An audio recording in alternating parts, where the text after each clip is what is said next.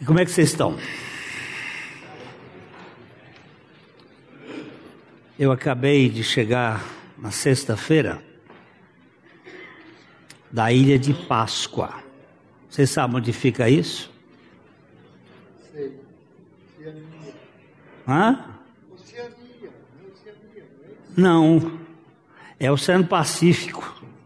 É Pacífico Sul. É na chamada Polinésia Francesa. É uma ilhazinha de 142 quilômetros quadrados no meio do oceano. O lugar mais próximo de, de lá é quatro horas de voo. Essa ilha foi descoberta por um,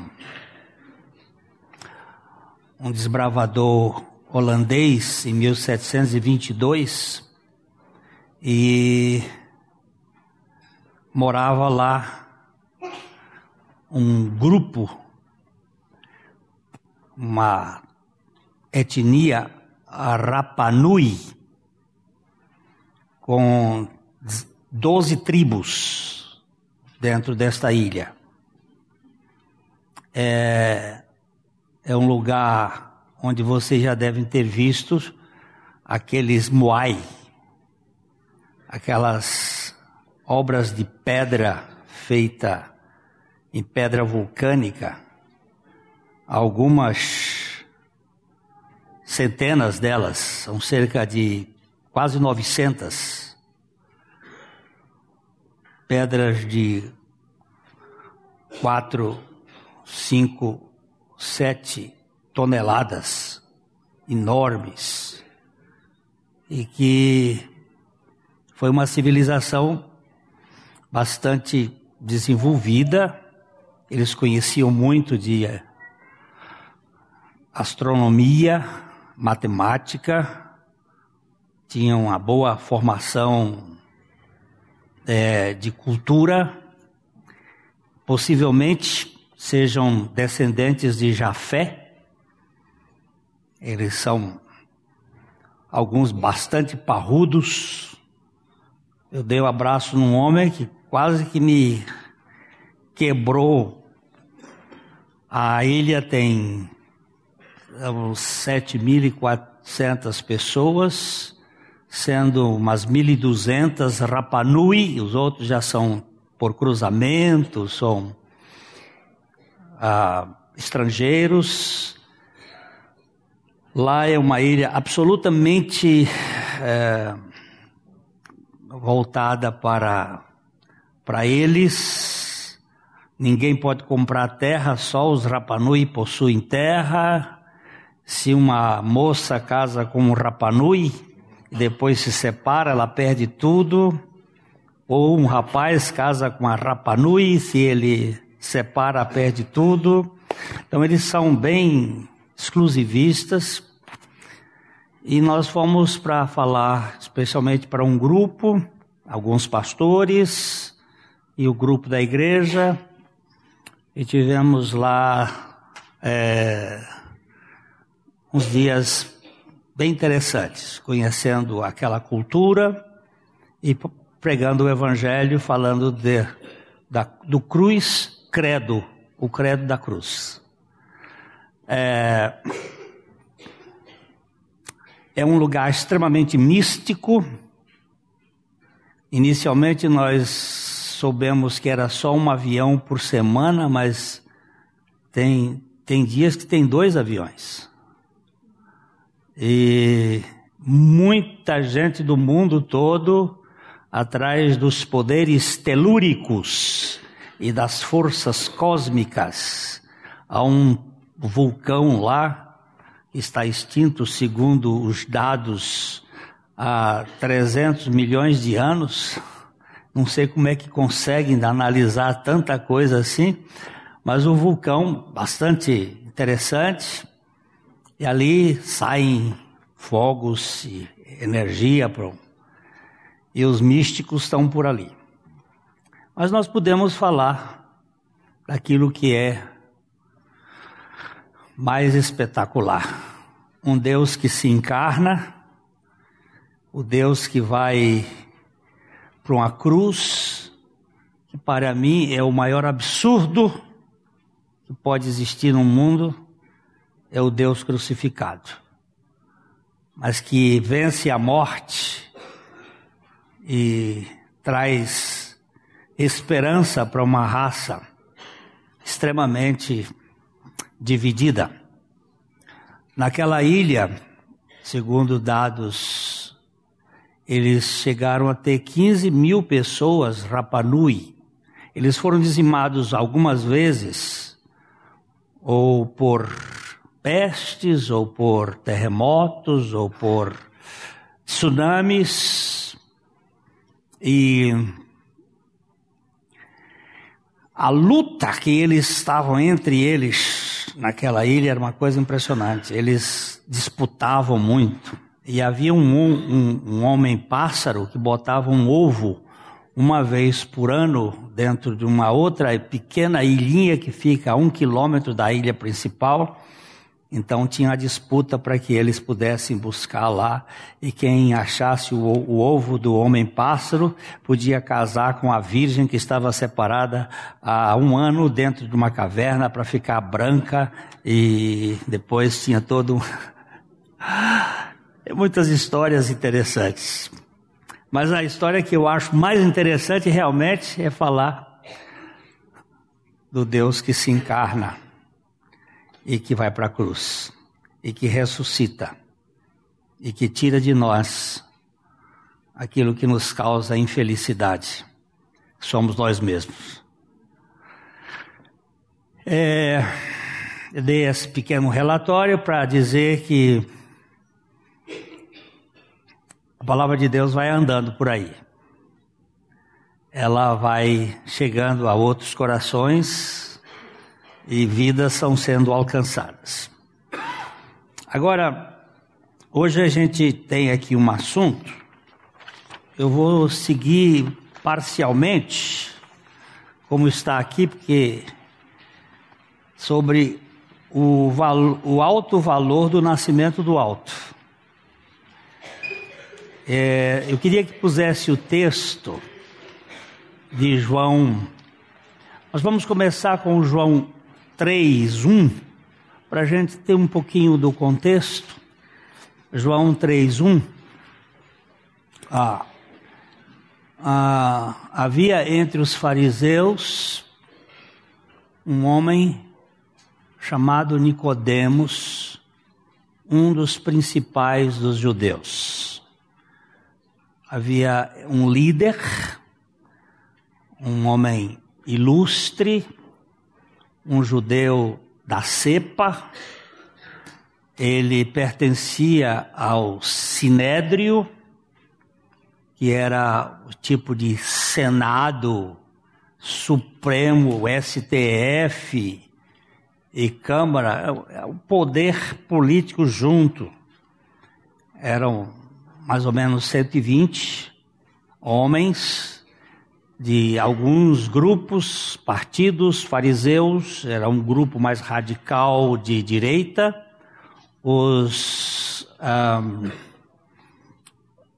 os herodianos, que era uma, um grupo mais revolucionário, tinha saduceus, que era um grupo mais de esquerda, e eles se disputavam lá o poder e queriam quem mandava, porque esse é o grande problema da humanidade. Quem está no topo, quem manda, quem é o, o boss. Acaba que a gente pode botar um sal no meio dele. E esse boss sal vai ficar, né? Esse Nicodemos, ele ele vai verso 2 de noite. Por que de noite? Hã? A, a, a cortina da noite escondia a sua presença é, em companhia de Jesus. Ele não foi de dia, porque os olhos de dia iriam descobri-lo. Como é que você, um fariseu, vai andar com esse rabizinho de terceira categoria? O Nicodemos vem de noite ter com Jesus. Ele diz: Rabi, sabemos que és mestre é, vindo de parte de Deus. Então ele, ele, ele percebia que Jesus era um rabi. Esse é um título é, específico.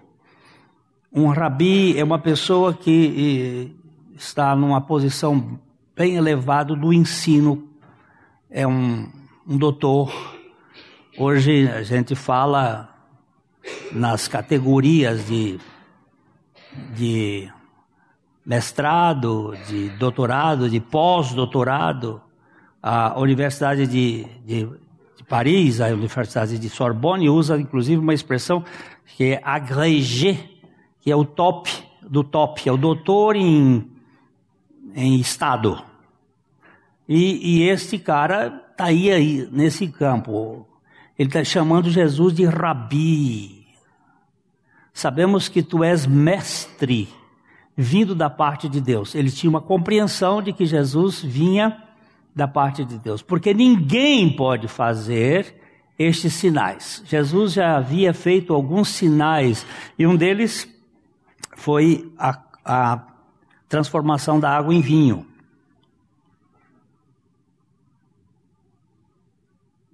É um sinal extra, extraordinário.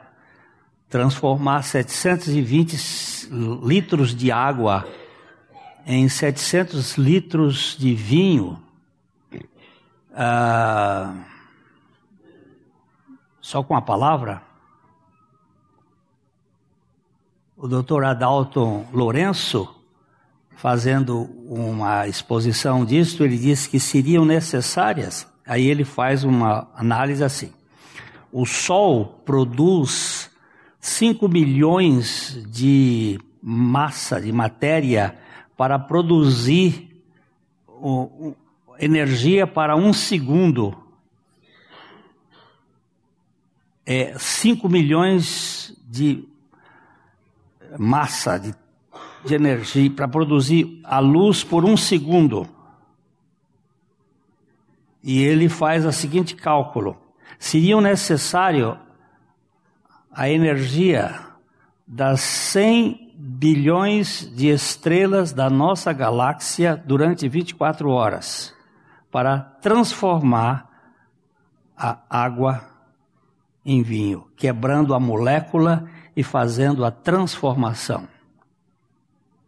Eu, eu, tento entender isso, mas não consigo a grandeza. E Jesus disse aos serventes: encham de talha as enchem de água as talhas e depois diz: tiram. E é muito interessante. Eu, eu quero até botar o texto, porque tem uma, uma coisinha aqui que. Pega o texto do capítulo 2 de João, João 2. Vamos voltar aí, João 2. Três dias depois houve um casamento em Caná da Galiléia, achando-se ali a mãe de Jesus. O casamento naquele tempo demorava mais ou menos sete dias. Não é esse negócio de, de uma noitinha, não. É sete dias. Então, tinha que ter provisão para tudo isto, né? É, Jesus também foi convidado com os seus discípulos para o casamento. É, tendo acabado o vinho, a mãe de Jesus lhe disse: Eles não têm mais vinho. Mas Jesus lhe disse: Mulher, que tenho eu contigo? Ainda não chegada a minha hora. E, isso aqui que nós já trabalhamos algumas vezes, esse, a, a hora de Jesus. Ele vai dizer: É chegada a minha hora, quando ele está lá indo para a cruz. Então ele diz: Ainda não é chegada a minha hora. Então ela, Maria, falou aos serventes: Fazei tudo quanto ele vos disser. Ah, estavam ali seis talhas de pedra que os judeus usavam para as purificações, e em cada uma levava duas ou três metretas. É isso, essas metretas dão mais ou menos de 40 a 80 litros, eles fazem uma divisão e, e se chegam a uma conclusão de mais ou menos 720 litros de, de, de, de vinho, de água, né? Jesus disse: Enchei de água as talhas. E eles encheram totalmente. Eu acho tão de, esse detalhe interessante. Eles encheram totalmente. No original, é, encheram até a boca. Essa obediência deles. Mas espera aí, o cara está precisando de vinho e Jesus manda encher de água. E o outro obedece. Ok? Aí, então, lhe determinou: tirai agora e levai ao mestre Sala. E eles o fizeram. No original, tirai a água. Não sei por que essa tradução, mas tirai a água. Colocaram água e Jesus tirai a água. Aí, então, determinou: tirai agora e levai ao mestre Sala, ao, ao, ao promotor, promoter, né? É, o promotor que cuida da festa. E eles o fizeram. Tendo o mestre Salo provado a água transformada em vinho, não sabendo de onde viera, se bem que sabiam os serventes que haviam tirado a água. Eles não tiraram vinho, eles puseram água e tiraram água. E um dia que esse vinho se transformou, no caminho em que eles levavam a água para o mestre Sala.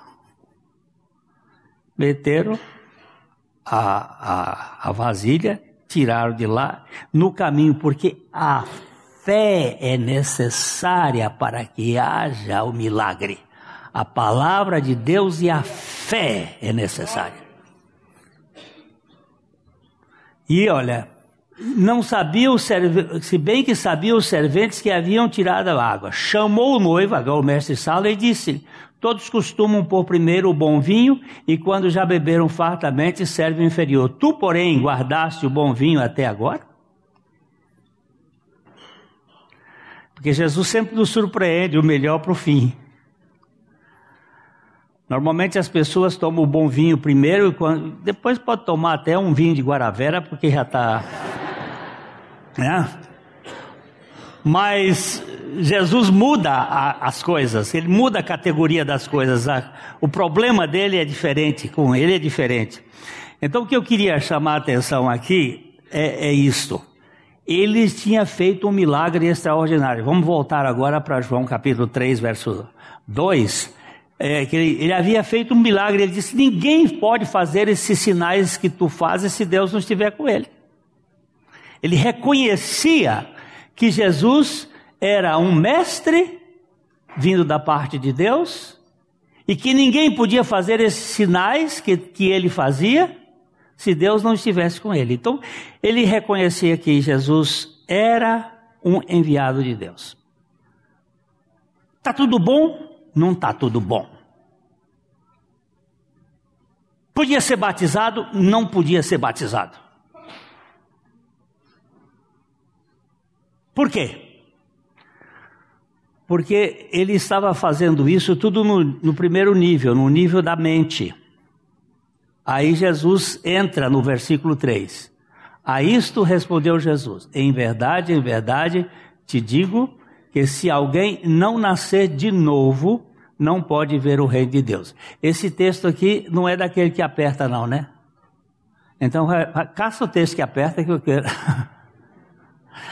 Ah, não nascer de novo, que é isso aqui que a gente precisa verificar. Na verdade, não é bem não nascer de novo. É, é evidente que é nascer de novo, mas o sentido original é é isso aqui, ó. Em verdade, em verdade vos digo que se alguém não nascer de novo, pega aqui no de novo ele vai botar esta expressão grega anoken. Anothen é o sentido é do alto. Quer ver?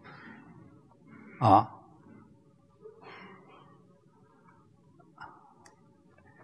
De um lugar mais alto, coisa que vem do céu, de Deus, do primeiro, do início. É, de, é, vem a ideia original é não nascer de cima, não nascer do alto, aquele que não nascer de cima. Porque existem dois nascimentos, o de baixo e o de cima.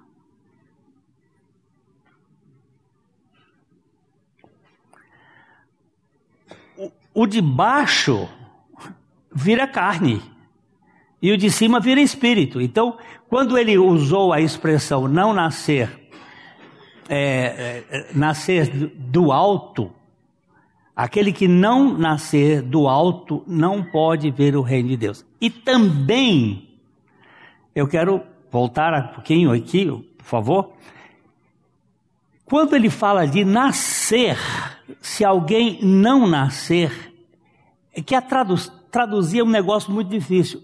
Não é propriamente no infinitivo esse tempo está numa forma é, passiva. Quer ver? Vamos para o grego. Aqui, aperta no nascer, vai aparecer genal, o verbo nascer, vai, vai agora abrir, e você vai lá para o fim, vai para o fim, pode ir mais, pode ir mais, pode ir mais. Aí, aí. Tempo auristo, que é uma, um tempo que nós não temos na língua portuguesa, é um tempo definitivo do grego, voz passiva, modo subjuntivo. E como é que poderia ser traduzido? Aquele que não for nascido do alto.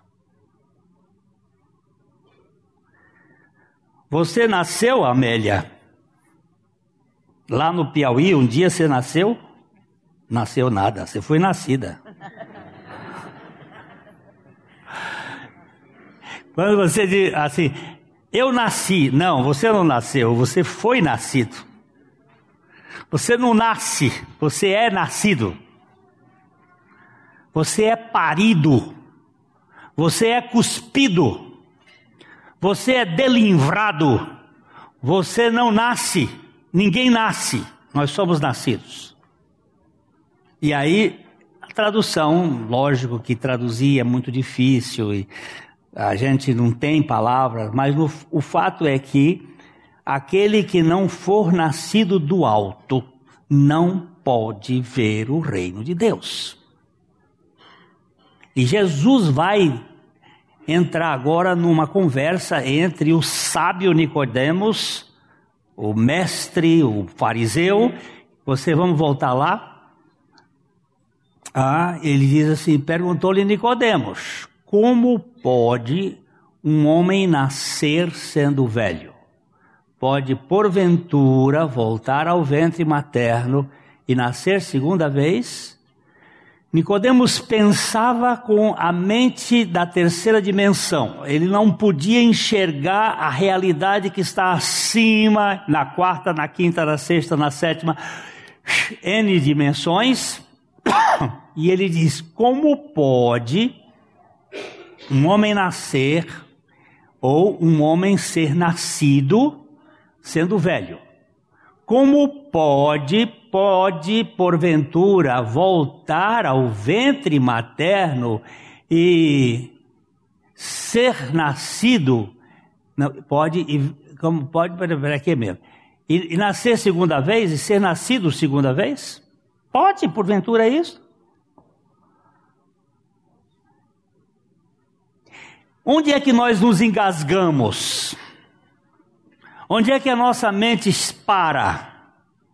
É exatamente aqui. Se não couber na nossa cabeça, nós não entendemos. Nós entramos em parafuso porque eu não posso explicar.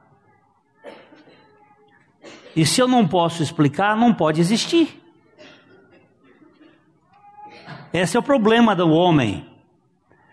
Aí Jesus vai dizer para Nicodemos. Respondeu Jesus: Em verdade, em verdade te digo que quem não for nascido da água e do espírito não pode entrar no reino de Deus. O que é nascido, você está vendo como é que ele aqui já puseram traduzido? É o mesmo verbo, é a mesma estrutura. O que é nascido da carne é carne, e o que é nascido do espírito é espírito. Não te admires de eu te dizer, importa-vos ser nascido de novo. Não tem outra saída. Para entrar no reino de Deus precisa ser nascido do alto.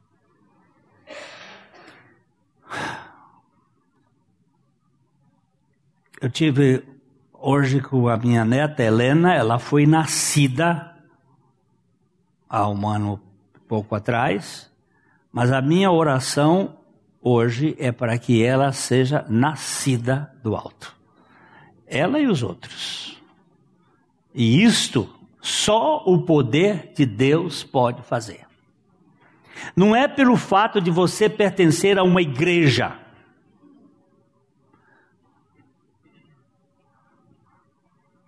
É pelo fato de você pertencer, de você passar por uma obra proveniente de Deus. A Igreja Católica usa o batismo infantil para remover o pecado original. É uma forma de salvar do pecado original. E depois, numa certa idade, vem a crisma, que é quando a criança, já numa certa idade, corresponde àquilo que ela teve, mas o batismo é um sacramento e a criança passa por um processo em que o, pecado original ele é, é removido do, do contexto. Então ele agora vai ser julgadas apenas pelos pecados veniais, porque o pecado é, original ele foi tratado no batismo. O sacerdote tem esta competência dada para liberar o pecado. Nós não encontramos base disso na Bíblia. Nem encontramos base de que o batismo da Igreja Batista seja o lugar de salvação de alguém. O, o batismo nas águas não salva ninguém. O batismo nas águas é um testemunho daquele que foi salvo em Cristo Jesus. É um testemunho, mas não é lugar de salvação. Eu sei que alguém, até hinos que diz assim: entrei nas águas como um pecador e saí salvo por Jesus. Isso é um absurdo.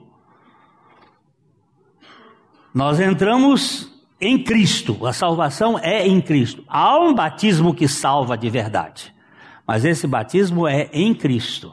Quando nós fomos incluídos nele, identificados nele, mergulhados nele, inclusos nele. Onde? Lá na cruz. Vamos lá para Romanos capítulo 6, versículos 2, 1, 2, 3 e 4, e 5, e 6 e 7. Que diremos, pois? Permaneceremos no pecado para que seja a graça mais abundante? Essa pergunta de Paulo, ela vem do capítulo anterior que diz o seguinte: onde abundou o pecado, superabundou a graça. Onde abundou o pecado, superabundou a graça. Então vamos continuar pecando para ter mais graça. Se o negócio é assim, quanto mais pecado, mais graça, vamos pecar mais para ter mais graça. Hã? Mas isso não tem graça, né? Aí Paulo vai e diz o seguinte: de modo nenhum, como viveremos ainda no pecado, nós, os que para ele morremos? Aí ele vai explicar, ou porventura ignorais, ou porventura ignorais, que todos, todos nós que fomos batizados em Cristo Jesus, fomos batizados na sua morte. E aí o grego dá uma pitadinha melhor para a gente entender. Porque essa, esta preposição em pode ser em local ou em para dentro de. E neste caso, porque tem a, a preposição em, que é em, e essa aqui é eis. Vamos aqui, aperta o dedinho na, na preposição. Vai aparecer aqui eis. E vai, vai mostrar aqui que é a preposição no sentido, ela tem essa preposição no sentido de em, até, mas é para dentro, em direção a. Em em direção a, para dentro. Quando é em sobre, é em. Em sobre. Eu estou em o banco. Eu estou em em. Agora, se eu tivesse dentro do banco, era ex. No Banco do Brasil, eu estou ex. Estou dentro. E aqui, nós temos que ver o que, o que Jesus disse assim, voltando agora para Romanos. Vamos lá. Ele diz assim, Paulo diz assim: ou porventura ignorais que todos nós que fomos batizados em Cristo Jesus, fomos batizados em Sua morte. Ali na cruz, você olhava para aquele homem nazareno, para aquele rabi, e dizia assim: ali está morrendo Jesus de Nazaré.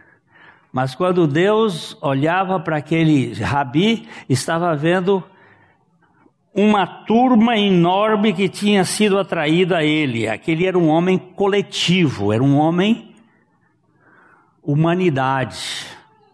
E aquela morte era uma morte coletiva. Como é que eu explico isto?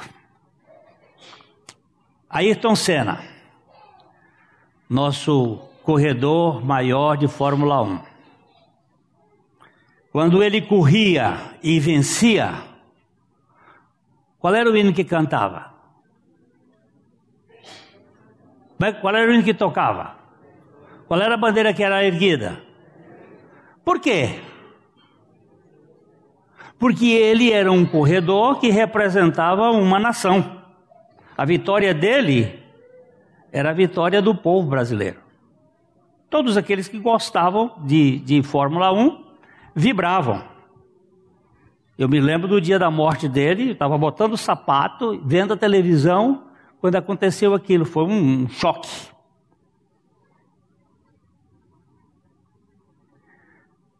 E a morte de Jesus? Era a morte de quem?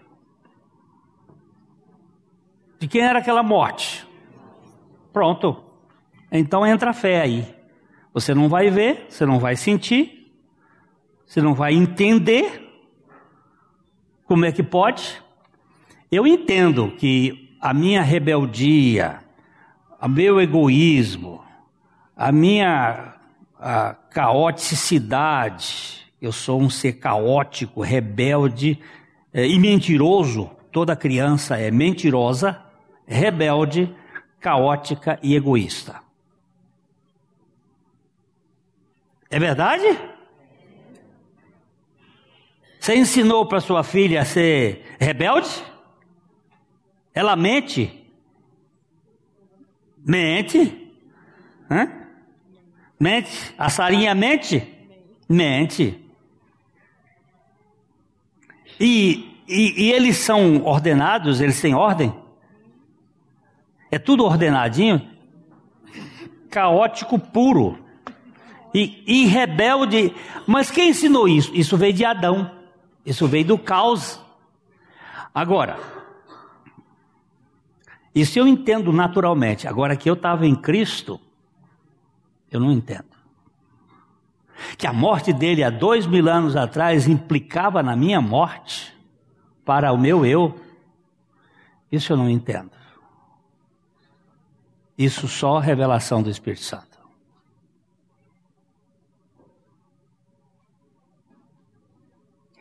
Agora, estava lá em, em, em, na ilha de Páscoa, e enquanto eu estava pregando, entrou um, um homem e, e ele começou a ouvir, e de repente ele começou a chorar. E aí ele se prostrou no chão e ele começou a chorar. E a, causou um pouco de, de transtorno. E eu fui e coloquei a mão nas costas dele e disse: Tudo já foi feito lá na cruz nada, nada está por fazer. Porque quando Jesus disse está consumado, acabou a obra de Cristo. A obra de Cristo terminou na cruz. Dali para frente foi a obra do Pai e do Espírito Santo na vida dele. porque ele morreu.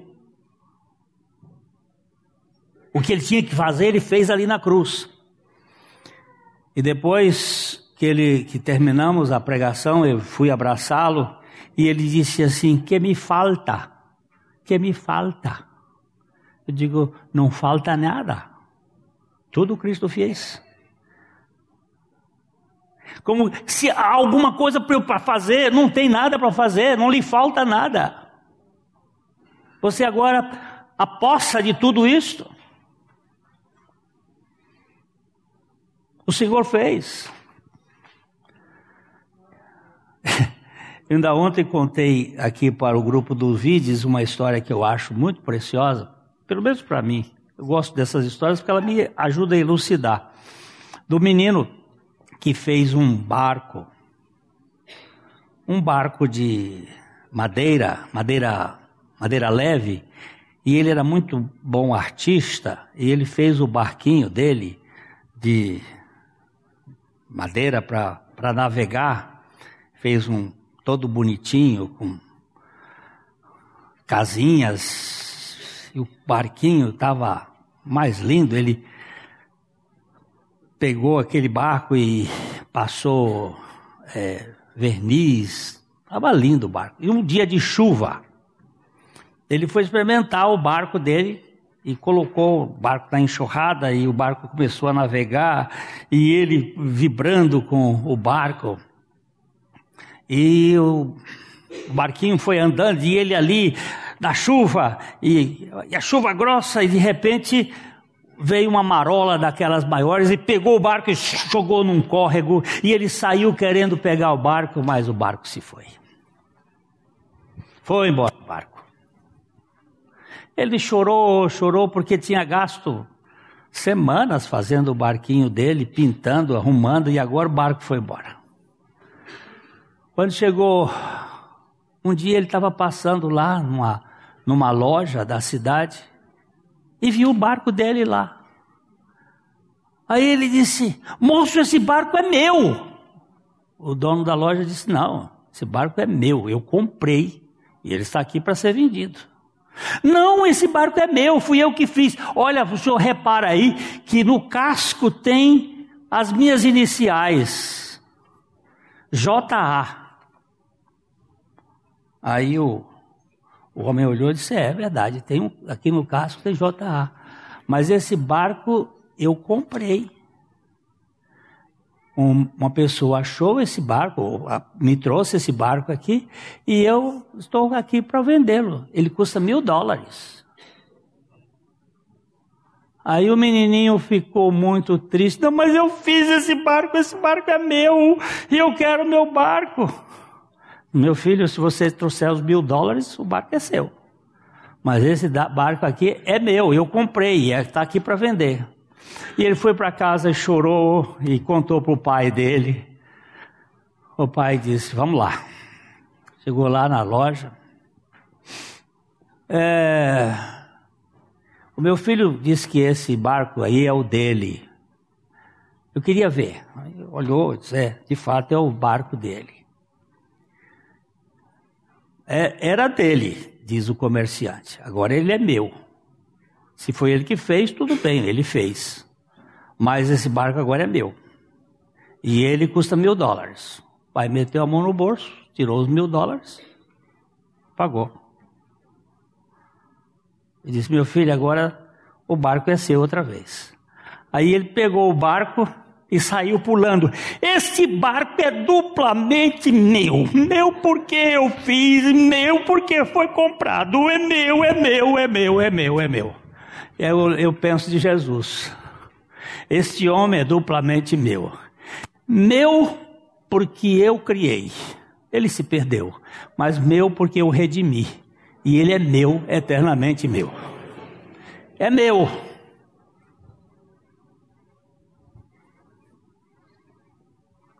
Eu entendo que esse nascimento do alto é, significa isto.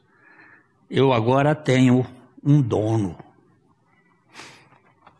Eu não sou mais meu. Eu sou dele. Ele me fez uma nova criatura. eu disse que eu ia ser mais menos. Eu estou falando aqui do nosso boletim, mas de modo generalizado. Mas eu queria é, ler um pedacinho que está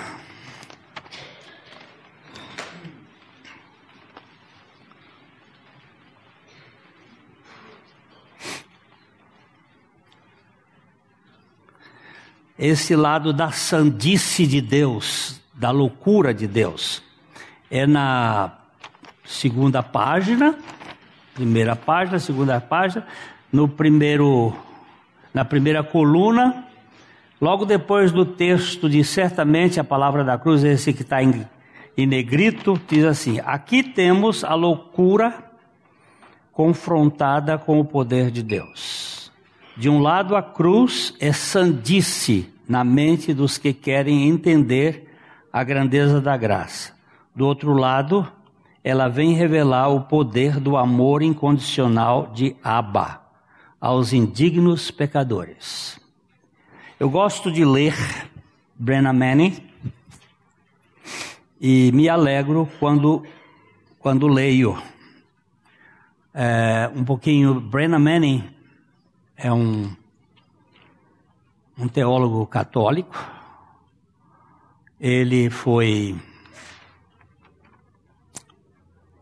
ele foi soldado na guerra da Coreia. O nome dele, o nome dele era Richard Manning. E ele uh, na guerra ele estava com um colega que chamava Brennan. Ele estava naquilo que os, os, as estruturas de guerra chamam de o buraco da raposa, que é o lugar onde você entrincheira para atirar, para usar o fuzil naquela trincheira. E alguém jogou uma granada dentro daquele buraco. E o Brenna, o amigo dele, quando viu a granada que ela ia explodir, ele caiu sobre a granada e ela explodiu nele matou o Brennan. E o Richard ficou vivo. E ele então ficou marcado por aquele fato. Ele voltou para os Estados Unidos, estudou jornalismo, estudou bocado de coisa. E um dia ele botou uma mochila nas costas e saiu meio perturbado. E chegou num mosteiro dos franciscanos, numa região do central dos Estados Unidos, e ele entrou e naquela capela ele teve uma experiência com Deus. E ele foi para um seminário, para um mosteiro se tornou um padre e foi para o mundo. Ele foi para a África, ele foi foi para Ásia, foi para a Europa. E e lá ele ele um dia depois de 28 anos ele resolve voltar para os Estados Unidos porque ele estava muito perturbado. E ele ficou dez anos na cachaça. E se tornou um ébrio. Ébrio de rua. E de cair, ficar bêbado e, e ficar em cima do vômito. Uma vez uma senhora quebrou-lhe uma costela porque ele, ele, ele caiu na porta da casa dela e vomitou ali e ela chegou, aquela coisa, ela deu um pontapé, quebrou a costela dele. E ele depois foi para um Alcoólicos Anônimos, a ar.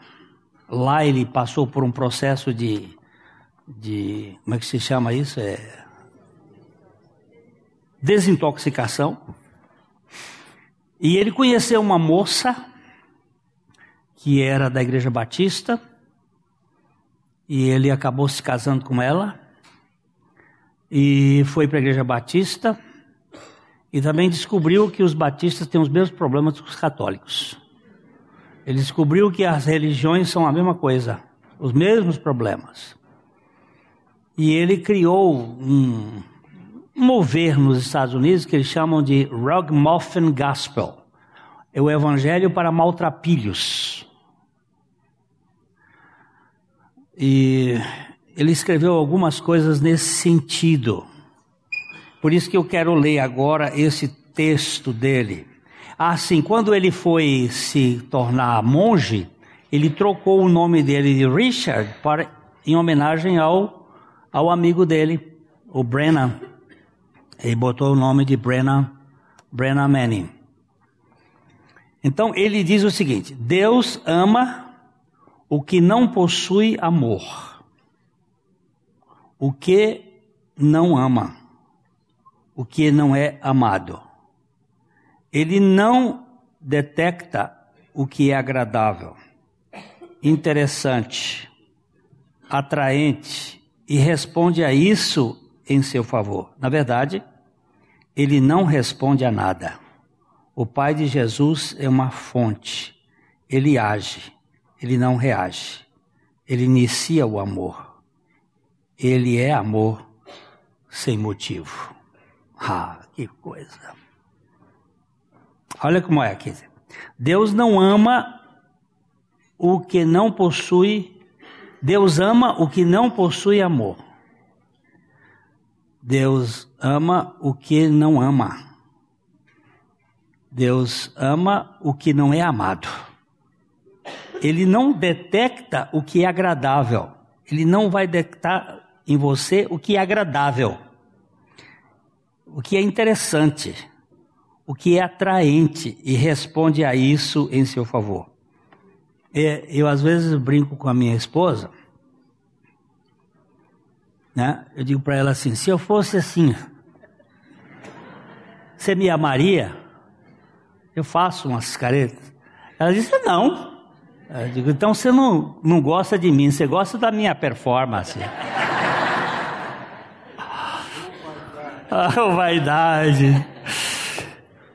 Nós, nosso amor para com os outros, o amor que a gente dá, é um amor preferencial, em razão de qualidades, de coisas.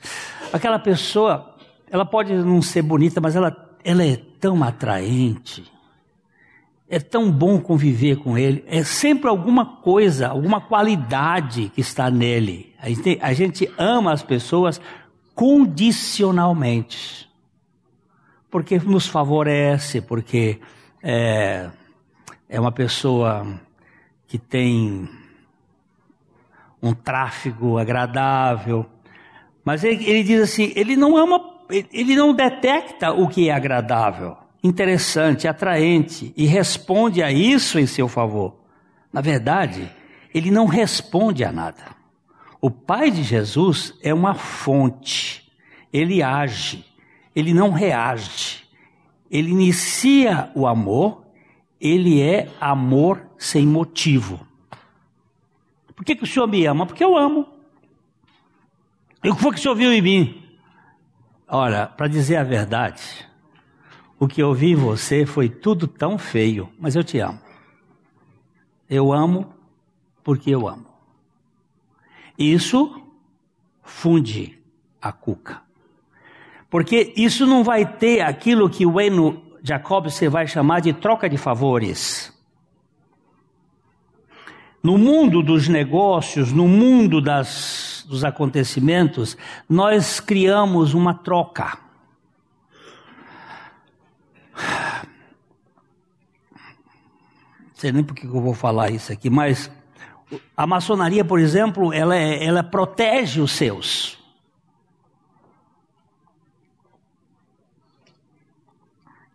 A igreja também às vezes protege os seus. cuida dos domésticos da fé primeiro, mas tudo bom, mas tem que cuidar daquele que é adversário. Mas isso só por Deus. Não cabe em nós. O nascimento do alto nos coloca numa outra família onde o amor é acima, é, é de cima e está acima de qualquer favorecimento pessoal. É amor sem troca, nem truco. O que é truco, hein? Alguém sabe o que é truco? Deixa eu ver se alguém sabe. Ninguém sabe. Ah, Miltinho sabe. É? O que é truco, Miltinho? Hein? Jogo de baralho. É uma mentira que o cara faz. Blefe. Blefe. Truco! Aí o outro espanta. O amor de Deus não tem troco nem truco. Hein? Perde.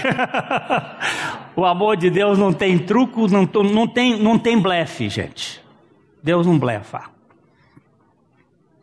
Os filhos de Aba amam somente com o amor do alto derramado nos seus corações.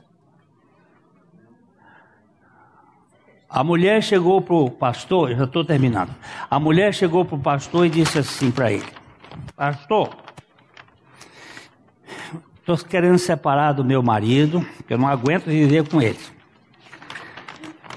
Não sei o que eu faço, aquilo é uma peste e eu quero acabar esse casamento. Mas minha senhora, você quer separar do seu marido? Eu não consigo amá-lo. Mas a Bíblia manda amar uns aos outros, amar o seu próximo. Se você não consegue amar como marido, ame como próximo. Amarás o teu próximo como a ti mesmo. Pastor, aquilo é uma peste tão desgraçada que nem como o próximo presta. Aí ele disse assim: Bem, você não pode amar como marido nem como o próximo, ame como o inimigo. Porque a Bíblia diz: Amai os vossos inimigos. E agora? e agora, qual é a sua saída, criatura? Mas eu não tenho. Exatamente, eu não tenho. Mas quem tem derrama no nosso coração. E o amor de Deus é derramado em nossos corações pelo Espírito Santo que nos foi dado. Um domingo desses, e por que, que eu conto essas histórias, né? Um domingo desses nós estávamos falando sobre essa questão do amor de Deus e tinha uma moça aqui com a, a documentação já pronta para separação. E tudo pronto. E ela disse: Meu Deus, o que eu estou fazendo é puramente do ponto de vista do meu egoísmo. No outro dia ela procurou o advogado disse para ele assim: Vamos anular, tirar tudo aquilo. Mas já está a conciliação, já está feito. Tem um negócio que diz que o amor de Deus é derramado no meu coração e eu quero esse amor. Eu que estava querendo me separar dele. Sou eu que tenho que buscar isto. Mas isso não pode ser feito no muque, tem que ser feito pela graça. E se a graça de Deus vem no seu coração, você pode ter certeza que Deus vai lhe financiar esse amor de modo rico e abundante. Eu não estou dizendo que o divórcio não seja uma alternativa, porque a própria Bíblia diz que por causa da dureza do vosso coração, Moisés permitiu o divórcio. Mas eu estou dizendo que além do divórcio existe um poder da ressurreição capaz de mudar os corações das pessoas e te transformar aquilo que antes era caos, transformar em ordem e gerar vida. Ok? Então, se você nasceu só aqui da terra, você precisa nascer do alto. Porque se você não nascer do alto, você pode ser um bom membro da igreja, você pode ser uma pessoa fantástica, você pode ter um, uma posição de notoriedade nesse planeta e ser reconhecido, e ainda ter na lápide um, uma bela frase, mas você e eu não entraremos no reino de Deus se não nascermos de novo. Ok? É, este, este estudo aqui foi feito há oito anos atrás. É o mesmo, está no. Eu estou agora repetindo algumas coisas antigas, e principalmente porque tem muita gente nova que precisa ouvir as velhas verdades. Eu pediria que você, tendo tempo em casa, desse, desse um um, uma lida no texto e peça ao Espírito Santo que lhe dê revelação a, a respeito desse tema. Nós te agradecemos, Pai, porque o Senhor é quem nos regenera, é quem nos faz nascer do alto. Nós não queremos viver na base do muque e da força da nossa carne, mas sim na dependência do teu espírito. E fala com cada coração aqui, para que em tudo Cristo seja glorificado. Em nome do Senhor. Amém. A Livraria PIB Londrina procura selecionar cuidadosamente seus títulos e autores a fim de oferecer um conteúdo alinhado com o Evangelho de Jesus Cristo. Bíblias, livros de teologia, devocionais, literatura infantil, biografias, comentários bíblicos e muito mais. Dispomos também de um acervo de CDs e DVDs das mais de 5 mil mensagens ministradas na primeira Igreja Batista em Londrina. Visite a Livraria PIB Londrina e conheça ainda mais. Livraria PIB Londrina, de segunda a sexta, das 13h30 às 18 horas. Endereço na Avenida Paraná, 76A, próximo ao Calçadão, bem no centro de Londrina. Ligue para 3372 8921 ou acesse o site www.livrariapiblondrina.com.br.